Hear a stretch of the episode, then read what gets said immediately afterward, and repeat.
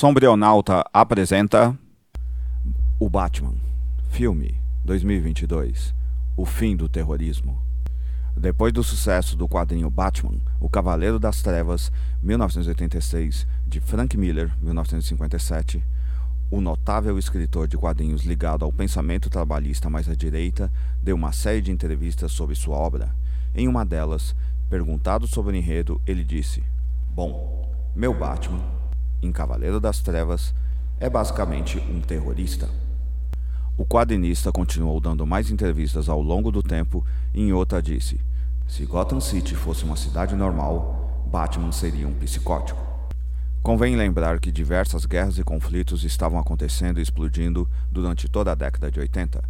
Guerra do Afeganistão, 1979-1989, Guerra Irã-Iraque, 1980-1988, Guerra do Líbano, 1982, Guerra das Malvinas, 1982, Invasão de Granada, 1983, Bombardeio sobre a Líbia, 1986, além da Guerra Sul-Africana da Fronteira, 1966-1989, só para citar alguns deles. Também na década de 80, estávamos em uma recessão mundial econômica, a chamada Década Perdida, que assolou sobremaneira a América Latina, e as denúncias de terrorismo de Estado perpetradas pelos regimes civis militares surgiram com muita força. Logo, nomes como Yasser Arafat, 1929 a 2004, líder da OLP, Organização para a Libertação da Palestina, 1964, eram repetidos à exaustão na televisão, e muitos jovens, em meio à recessão constante e com as mobilizações de massa de esquerda, viam com bons olhos homens como ele, tanto que alguns amigos, se não me engano, chegaram posteriormente a tatuar em suas costas o rosto do líder palestino. E mais, Miller também disse que se inspirou no Batman da década de 1940, ou seja, numa das versões do personagem vinda de outro período de guerra. Assim, Batman ser um terrorista não era para nós que nascemos na década de 1970 algo ruim. Ele era entendido como um homem sozinho lutando contra um sistema político corrupto que tinha a seu lado um exército muito maior. Aliás, essa é uma das definições de terrorismo: um exército menor lutando sem tréguas contra um exército maior. O Batman de Matt Reeves, 1966, não é esse. Ele é o Batman da geração que nasceu entre 1990 e 2000. O que muitos não estão gostando é que os filhos deles nasceram nessa época. O filme é muito interessante. Eu particularmente gostei, mas sou bem mais tolerante com o Batman do que a maioria de seus fãs, porque justamente sou mais crítico do que a maioria deles. Batman é um burguês que, submetido a uma tragédia, usa sua fortuna em uma epopeia de vingança pessoal. Reeves entendeu bem isso, mas atualizou esse milionário para ter nascido em idos de 1990 a 2000. Logo, ele não conheceu pessoalmente de maneira consciente a Guerra Fria, 1947-1991, e os conflitos que acima citei. Há certa convenção entre os autores do personagem que o mesmo começou suas atividades como justiceiro a partir dos 24 a 25 anos. A primeira data oficial de nascimento de Bruce Wayne é 7 de abril de 1915 e ele começa como Batman em 1939. No filme de Reeves, dá a entender que ele está fazendo isso há pelo menos dois anos. Logo, ele tem 27 anos. Como não é citada diretamente a pandemia, esse período deve ser colocado pelo menos em novembro de 2019. Logo, esse Bruce Wayne deve ter nascido em idos de 1992. Por tudo isso, Batman, Bruce Wayne, Robert Pattinson, não tem essa visão de mundo, e nem mesmo a profundidade de entender em termos gerais a guerra em escala global. Nessa versão, que segue os recentes quadrinhos do personagem, Alfred Penhall Andy Serkis o treinou, e não uma série de combatentes caçadores de recompensa criminosos, incluindo terroristas, que ele contratou durante o tempo em que viajou pelos sete continentes, como nos foi apresentado em uma série chamada Contos de Batman, Legends of the Dark Knight, 1989-1992. Portanto, este Batman não tem tanta visão de geopolítica trazida durante sua infância, assim como nossos filhos. Da mesma maneira que nós não sabemos o que é ser criança durante uma pandemia. Convém destacar que a fotografia dessa obra é muito bonita e sua sonoplastia poderosa. Toda vez que Batman aparece, ouvimos ao fundo acordes de música clássica que nos remetem à trilha sonora de Danny Elfman, 1953, e Shirley Walker, 1945-2006, que por sua vez foram inspiradas em músicas de 1940. Na atual trilha sonora, temos músicas que vão de Franz Schubert, 1797-1828, a Something in the Way, 1991, do Nirvana, 1987-1994. Eu particularmente achei isso brilhante por parte do compositor Michael Giacchino, 1967. Gotham City parece ambientada mesmo como se fosse Seattle. Chove o tempo todo e todo mundo é violento, infeliz e sensível. Muitos amigos meus no decorrer das últimas décadas caracterizaram a cidade de Batman assim: chuvosa, fria, gestada por uma polícia e políticos totalmente corruptos, com apenas um policial realmente honesto, James Gordon, que no filme é representado por Jeffrey Wright. Parabéns para a republicana DC. Ela sempre acha que os negros são honestos e competentes, por isso perigosos, ao contrário da Marvel, que os vê como uma burocracia tola e fanática. Por isso mesmo não fazem muitos filmes sobre eles, essa editora picareta da Warner, 1923. Eu mesmo defendi durante anos o uso de uma narrativa em off dos pensamentos de Batman, que ao assistir nessa obra, não curti muito, para ver que nem sempre um fã tem ideias que aprecie. Valeu, mas precisa melhorar ou tirar. Então, muito do que se compõe esse filme são opiniões de quase 30 anos dos fãs do Batman de Miller. Porém, o de Reeves parece ser influenciado por um autor em especial, Scott Snyder, 1976. Não confundir com o diretor Zack Snyder, 1966. Este Batman é mais intuitivo, bom observador e lutador, embora apanhe bastante durante o filme. Sem galho, Batman jamais conseguiu sair ileso de uma briga em ambientes fechados, como Frank Miller mostra em sua obra Ano 1, 1987. Pensando bem, então, tem algo de Miller nesse Batman.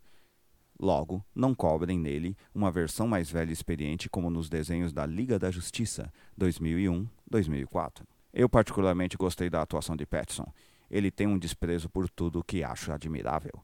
Quando um policial coloca a mão no peito dele, Batman o olha com um ar de: Você sabe o quanto está em perigo por tocar em mim? Adoro! A trama narrativa é a clássica de filmes de psicopata, em que temos nosso querido charada, Edward Neston, Paul Dano, buscando por justiça em Gotham City através de atos de violência pública. Traduzindo, esse Batman não é um terrorista. Ele é a versão pós-11 de setembro de 2001 que caça terroristas como o próprio Miller tentou fazer naquele quadrinho horrível chamado Holy Terror, Terror Sagrado 2011. Só que aqui o Reeves fez muito melhor. Todo o filme nos mostra um Batman que só consegue se controlar por meio da violência brutal.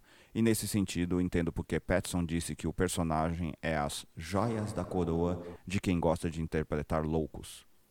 Na década de 2000, aliás, era consenso todo mundo chamar Batman de louco. Bom, não era mais a década de 1980, não é? Destaque para a mulher gato Selina Kyle, Zoe Kravitz. A química entre ela e Batman foi a que sempre imaginei entre os dois personagens. Uma tensão de encontrar alguém que é igual a você em tudo, menos no que importa. Ela logo percebe que não é da mesma classe social que Batman. Sendo pobre, mulher e preta, ela tem de ser independente, astuta e nunca serviu. Como disse, a DC acredita muito nos negros, devido ao medo que sente deles.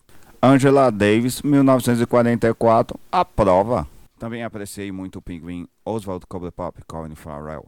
Apresentá-lo como alguém que sofreu algum acidente sério, assim justificando sua deformidade, foi muito bem pensado.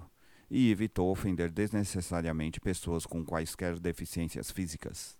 Na cena em que o Batmóvel finalmente aparece, a da perseguição de Batman ao pinguim, eu pensei: se um maluco desse de preto corresse atrás de mim com aquele carro do som terrível, eu ia precisar de uma fralda geriátrica. Na cena em que finalmente Batman alcança o gangster, na qual a câmera se foca nos seus pés andando, como é feito em vários momentos da obra, me lembrei que este é o clássico enquadramento feito nos filmes em que psicóticos perseguem suas vítimas escondidas. Todo o roteiro de Reeves e do romeno Mattson Tomlin, 1990, apresenta Batman do jeito que Miller nos falou, um psicótico. Adoro de novo! Mas é um filme que questiona a vingança, o terrorismo, as manifestações populares contra a corrupção, ou seja, contra tudo que nós acreditávamos na década de 1980. É um filme sobre ter esperança. Não é à toa que a eleição no filme acontece em 5 de novembro, junto com os ataques. A DC não consegue ficar sem dar uma pontada no Alan Moore, 1953. Também é uma introdução a outro elemento fundamental do mundo de Batman, a Fundação Wayne Ser Batman sem manter seus negócios em ordem é um erro crasso que esperamos não ver no próximo filme. Por tudo isso, esta produção é para os fãs de Batman que o conheceram depois da década de 2000, mas também para aqueles que perderam seus pais durante a pandemia. É uma narrativa sobre órfãos se ajudando e se prejudicando, orientados pela noção de vingança. A cena de Batman com uma tocha é o ponto alto disso. Essa é a grande moral do filme, a mais democrático-burguesa de todas. Não adianta, após catástrofes, protestos contra os ricos. Devemos todos ficar calmos e mansos e assim trabalharmos todos juntinhos. Este filme é um chamado aos ricos para que esqueçam a vingança e construam uma nova democracia pós-Trump, pós-Bolsonaro, pós todos esses governos horríveis de direita é um aviso para que V do V de Vingança 1982-1989, ou mesmo a versão mais ilegalista do Coringa, jamais retornem. Por isso muita gente não está gostando, porque esse povo finge que não foi beneficiado por esses horríveis governos pela esperança que estes lhes disponibilizaram. Fingem que seus filhos não são filhos dessas esperanças.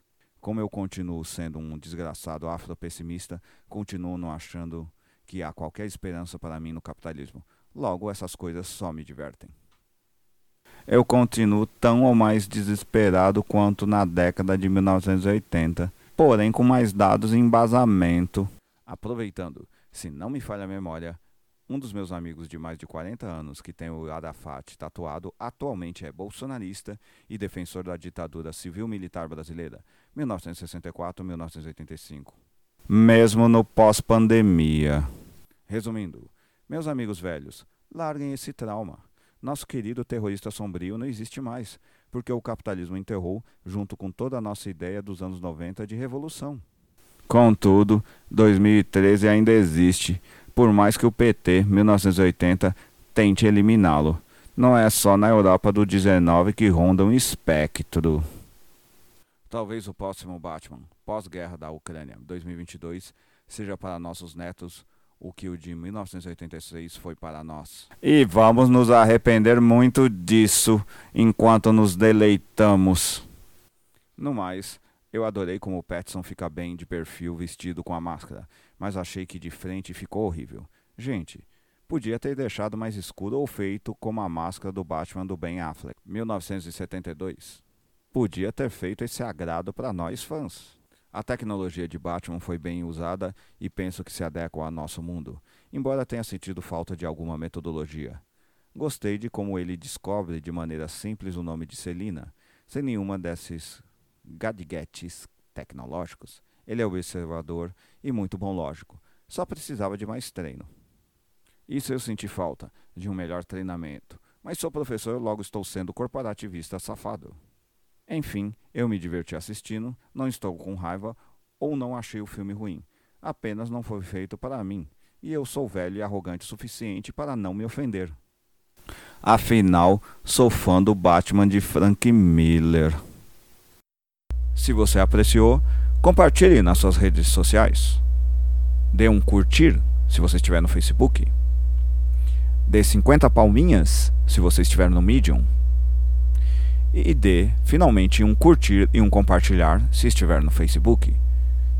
Ou, se estiver no WhatsApp, envie para seus amigos. Até mais. Até a próxima. Obrigado.